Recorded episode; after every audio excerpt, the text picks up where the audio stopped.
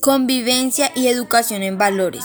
En el marco de la diversidad cultural que tenemos en nuestros pueblos o barrios, todas las culturas tienen un derecho a sobrevivir o a exigir en condiciones de igualdad. Pero las culturas son muy resistentes a los cambios y en la interrelación entre ellas y en el día a día toman especial protagonismo las en señales de identidad en forma de diferencias con las otras desde donde se establece el código.